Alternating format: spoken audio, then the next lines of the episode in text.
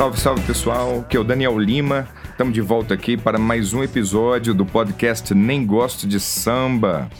Esse é o quarto episódio, e assim como aconteceu no terceiro episódio, eu acabei usando o mesmo tema que eu usei na minha quarta acústica, na versão acústica que eu fiz, para poder também abordar aqui no podcast. Semana passada, para quem acompanhou, eu falei do Blind Melon, fiz uma versão acústica de uma música do Blind Melon e falei sobre o aniversário de morte do Shannon Hoon, vocalista do Blind Melon.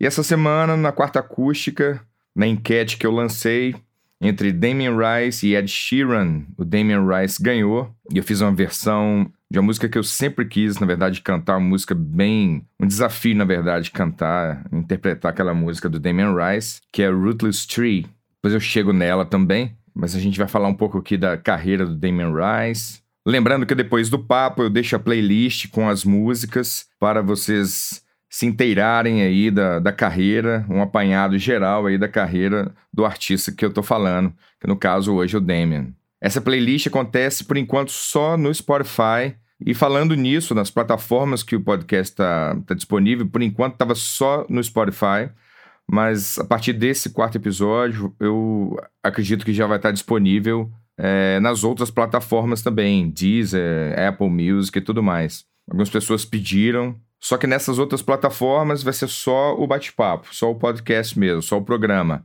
A playlist, por enquanto, eu só consigo realmente organizar no Spotify. Mas eu falo das músicas aqui e quem usa outra plataforma pode buscar na sua plataforma favorita aí, né? Para poder curtir e conhecer, escutar essas músicas que eu vou comentar. Vamos nessa então, eu tô começando escutando aqui a música The Blower's Daughter. Foi a primeira música que eu escutei na vida do Damien Rice. Acho que na verdade essa história é, é comum a várias outras pessoas que conheceram o trabalho do Damien assistindo um, um filme chamado Closer. Passou aqui no Brasil com o nome Perto Demais, um filme com a Natalie Portman. Um filme muito dramático, assim, muito bom, muito intenso.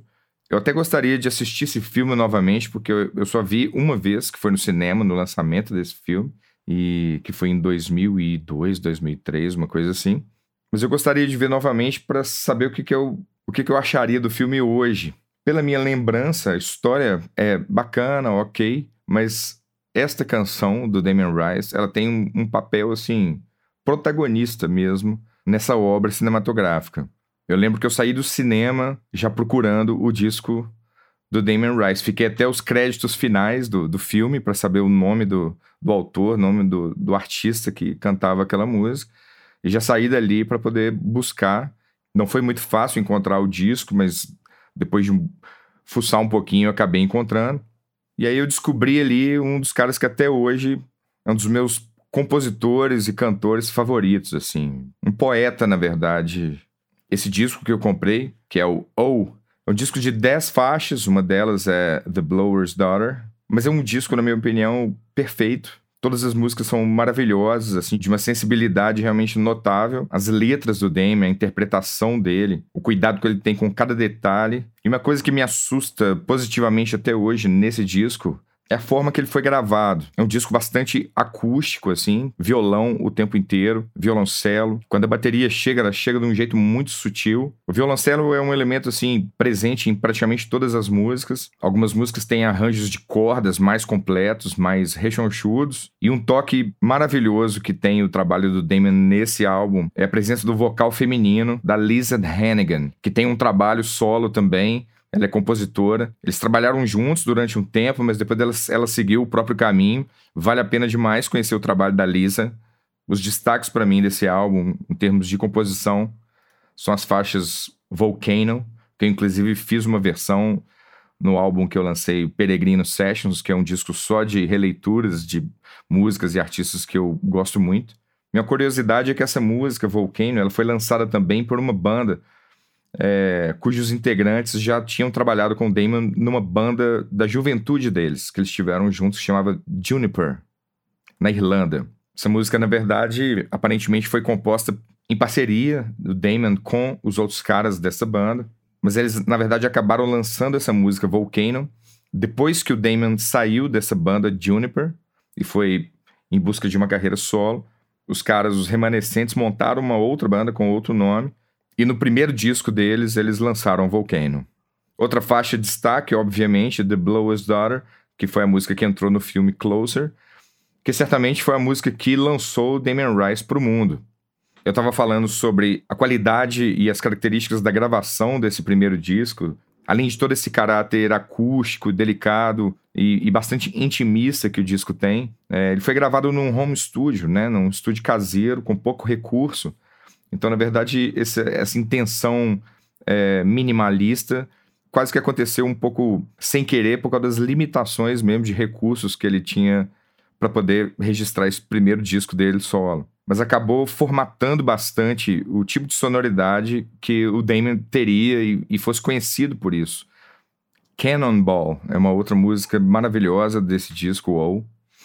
E a música que fecha esse disco, chamada Eskimo, é uma obra-prima que começa assim com uma pegada extremamente intimista e opera numa crescente ao ponto de chegar num clímax operístico no final, de verdade, com uma orquestração grandiosa em vocal de uma soprano.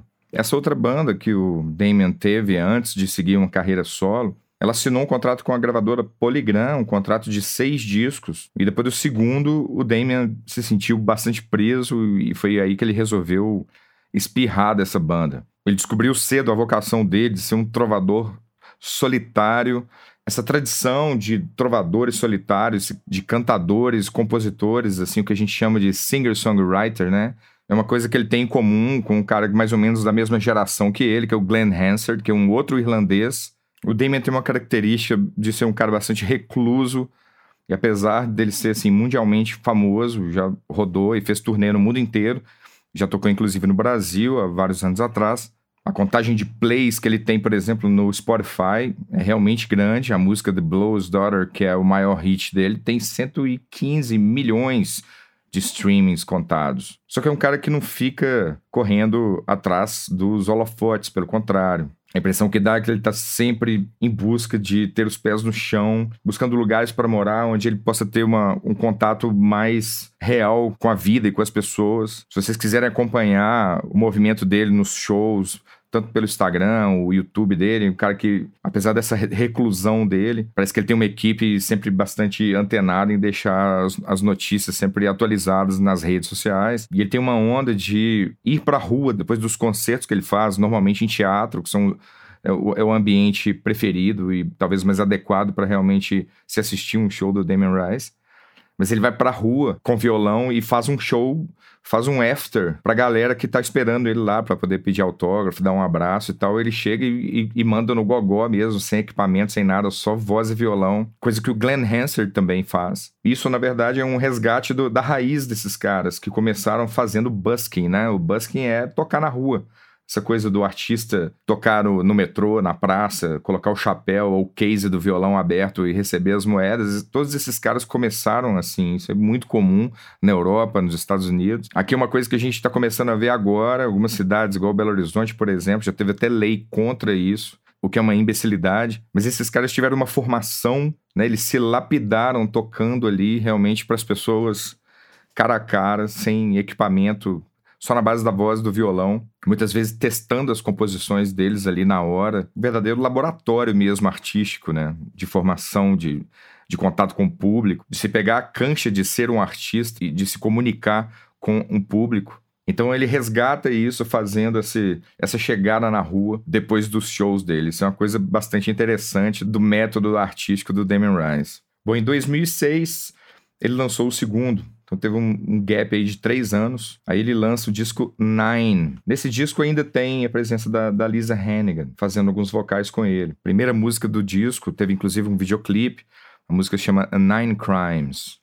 Essa música entrou na trilha sonora de um filme, e é uma coisa bastante pitoresca isso ter acontecido, mas essa música entrou na trilha do filme Shrek III. Nesse disco tem também a faixa Rootless Tree, que é a música que eu fiz uma versão dessa semana na quarta acústica. Está disponível no YouTube, no Instagram TV também. Nesse disco dá para sacar uma continuidade nessa onda intimista e bastante acústica que veio lá do primeiro. É um disco um pouquinho melhor produzido no sentido assim, ele não soa caseiro, não que o primeiro soe, apesar de ter sido gravado num estúdio caseiro, soa muito bem porque os arranjos são tão bons e tudo é tão bem executado e as músicas são tão perfeitas que você não, não acha que está escutando um disco que foi gravado numa garagem, realmente não foi. Mas o segundo, você já vê um artista num estágio mais maduro, e o que muda também é a presença de algumas músicas realmente um pouco mais fortes, assim, tanto de letra. O Spotify, por exemplo, classifica Rootless Tree como uma música de conteúdo explícito. E realmente, se vocês quiserem escutar lá, vocês vão entender por quê. Mas falando dessa pegada um pouco mais forte que apareceu nesse segundo disco, uma coisa que não tem no primeiro são guitarras elétricas, assim, distorcidas e tudo mais, né? Com bastante drive, né? E já nessa, nesse disco, na faixa, por exemplo, Me, My, You, Can I, vocês vão escutar uma pegada bem mais forte, assim. Eu não diria que é um rock and roll, porque o Damon é um artista de folk, mas é claro que o folk tem mãos dadas com o rock and roll em, em muitos aspectos, né? Tanto líricos quanto de construção de de, de canção, estrutura de canção, mas sem dúvida esse disco é mais ousado em termos sonoros, assim, em termos de timbres. Esse disco não fez tanto sucesso quanto o primeiro, né? Na minha opinião, o primeiro por ter a música The Blower's Daughter, é, que entrou no filme, deu um boom realmente, né? Catapultou o Damien Rice para o mundo. O segundo foi uma continuidade bacana, mas não teve a mesma resposta assim de público e talvez nem de crítica. Voltando um pouco em Blower's Daughter, essa música recebeu uma, uma versão, ganhou uma versão em português aqui no Brasil, feita pelo seu Jorge e a Ana Carolina. Na verdade, isso me dói só de falar, mais ainda de escutar. Vocês já devem ter escutado essa, essa coisa. Mas eu tenho um problema sério com versões em português das músicas. Eu não acho que nenhuma música deveria ser alterada em sua essência. A língua da música faz parte, não é um acessório, né? Para mim, a, a, o idioma que a música é criada é, faz parte de um contexto da história, é tão importante quanto a guitarra que foi escolhida para poder fazer um solo, ou o tamanho do bumbo que foi escolhido pelo baterista para poder gravar a música. Então, essa versão que foi feita, assim, eu acho que foi completamente oportunista, da mesma forma que a música do filme da Lady Gaga e, e do Bradley Cooper foi gravada em português, uma versão realmente patética da Paula Fernandes e como é que ele chama? Luan Santana, isso. Fazer o que? Lamentável. Bom, Damien Rice, nessa onda reclusa dele, passou muito tempo morando na Islândia, fez várias colaborações artísticas por lá e participou de várias campanhas beneficentes e atos de protesto, tanto políticos como sociais. Sempre teve muito envolvido com esse tipo de coisa. Bom, até ele lançar o terceiro disco, o gap dessa vez foi bem maior, né? Entre o primeiro e o segundo foram três anos, mas entre o segundo e o terceiro disco foram oito anos. Então, em 2014, ele lança o disco My Favorite Faded Fantasy. Dessa vez, ele fez em parceria com o produtor Rick Rubin, eu lembro que eu achei estranho, assim, o Rick Rubin, um cara que trabalhou primordialmente com rock and roll, um cara que gravou bandas sensacionais e fez discos muito bons. Pra vocês terem uma ideia, o cara gravou Slayer, Red Hot Chili Peppers, ele gravou Tom Petty com os Heartbreakers, gravou Rage Against the Machine, System of a Down, Audioslave. Mas ele teve contato também com artistas tipo, na minha opinião, provavelmente a razão pela qual Damon Rice procurou o Rick Rubin, mas ele gravou várias coisas do Johnny Cash. E ele é um cara meio controverso, principalmente nos últimos anos para cá. Existem algumas lendas que ele não põe realmente a mão na massa para poder fazer a produção, mas ele tem uma, uma mão meio de guru. Enfim, esse terceiro disco do Damon Rice, depois de oito anos esperando, ele lança um disco até pequeno, um disco de oito faixas apenas. Mas foi uma espera que valeu a pena. O disco é fabuloso, um disco muito bem cuidado, notadamente mais produzido do que os dois anteriores, principalmente mais do que o primeiro, que é um disco mais cru. Esse My Favorite Faded Fantasy, ele certamente tem um cuidado, um tratamento de captação, mixagem, orquestração e de repente até mesmo uma certa acomodação das músicas em formatos um pouco mais radiofônicos, assim. Esse disco teve um grande sucesso. Músicas como I Don't Wanna Change com a música que eu também fiz uma versão acústica, está disponível no meu YouTube. É uma música extremamente radiofônica, uma linda canção. Color Me In também é a mesma coisa. Bom, desde então a gente está esperando novo material do Damien Rice, não que a gente não possa conviver com o que ele já lançou para o resto da vida, mas eu tenho certeza que daquela cabeça ali ainda tem muita obra-prima para sair. Bom, como eu disse no começo, a razão de eu estar falando de Damien Rice foi porque a enquete da semana para escolher a versão acústica que eu faria foi entre Damien Rice e Ed Sheeran. Isso porque eu recebi pedidos para tocar coisa dos dois. Bom, eu fiquei feliz pra caramba do Damien Rice ter ganho. Sou muito mais fã do Damien Rice do que do Ed Sheeran, apesar de eu respeitar o trabalho do Ed, achar que ele tem músicas muito bacanas. Eu acompanhei o Ed Sheeran desde o começo da carreira e parei quando ele começou a fazer umas coisas mais pro lado do hip hop, que simplesmente não é minha praia, não me toca. Eu achei que foi um pouco oportunista também. Ele é um cara que veio da tradição de singer-songwriter, um fazedor de canções. Eu só não fiquei realmente muito fã das músicas mais animadinhas, assim, de festinha que ele começou a fazer. Eu acho que ele focou num público diferente do que eu achei que ele fosse caminhar. Certamente eu não faço parte desse público que ele começou a, a mirar. De qualquer forma, eu sei que o Ed Sheeran é fanático com Damien Rice. Eu já vi ele falando sobre Damien Rice diversas vezes, já vi ele cantando músicas do Damien Rice. E antes dele ser um astro, ele era um garoto ainda, tocava violão, estava começando a compor algumas músicas. Com 11, 12 anos, ele teve num show do Damien Rice. Damien Rice já era o Damien Rice. E ele conseguiu encontrar com o Damien, o Damien cumprimentou ele, deu vários toques, conversou durante uns cinco minutos com ele. De acordo com o Ed Sheeran, isso definiu o caminho que ele iria trilhar. Decidiu, assim, definitivamente que era aquilo que ele queria para o resto da vida. Pô, na minha humilde opinião, acho que o Ed, depois de um tempo, depois de realmente virar um dos maiores caras do show business no mundo, há alguns anos, por exemplo, o Ed Sheeran era o cara mais escutado no Spotify no mundo inteiro.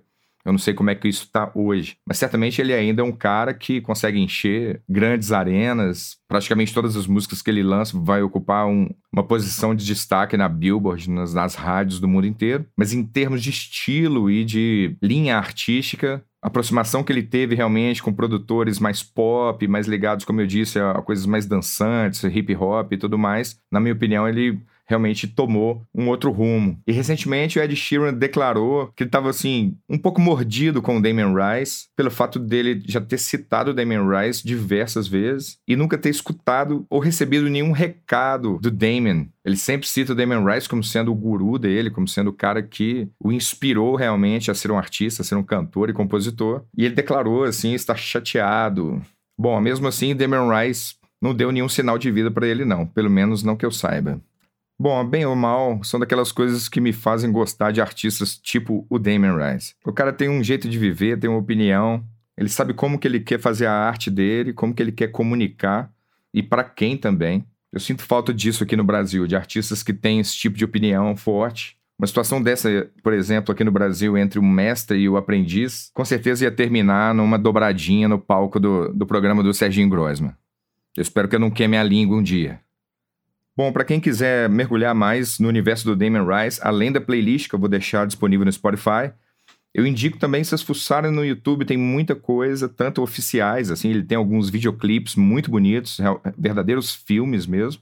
Tem poucos shows gravados, assim, oficialmente, mas tem algumas coisas muito interessantes, algumas sessões bem intimistas e até experimentais também, de trabalhos que ele também faz, além das ações sociais. Ele está sempre envolvido assim em esforços de experimentação artística e intercâmbio com outros artistas, especialmente artistas mais jovens, aspirantes a, a artistas. Então esses vídeos são muito interessantes, dá para sacar bastante assim o, o, processo criativo dele, uma predileção que ele tem assim por essa troca musical que acontece de uma forma bastante intuitiva entre um artista e outro. Recentemente também ele lançou uma série de pequenos vídeos que ele fez num barco, que foi o barco que ele usou para fazer uma turnê numa costa da Europa. E ele fez várias gravações, assim, dentro do barco mesmo, um veleiro pequeno. Bastante interessante mesmo esse registro que ele fez no barco. Eu espero conseguir ver o Damien Rice ao vivo um dia. Eu tenho a impressão que vai ser um impacto absurdo, igual ou maior o que eu tive quando eu fui ver o Glenn Hansard abrindo pro Ed Vedder. Um dia eu posso falar mais sobre o Glenn Hansard aqui, que tem uma história muito interessante também. Bom, vou ficando por aqui então. Eu não vou nem listar as músicas dessa vez, porque hoje eu já falei de várias faixas dos três discos do Damien Rice. Não é um trabalho tão extenso, mas mesmo assim eu vou fazer uma seleção e vocês podem acompanhar aí na playlist. Beleza? Espero que vocês tenham curtido. A gente se vê então na próxima semana em mais um episódio do Nem Gosto de Samba. Grande abraço, valeu!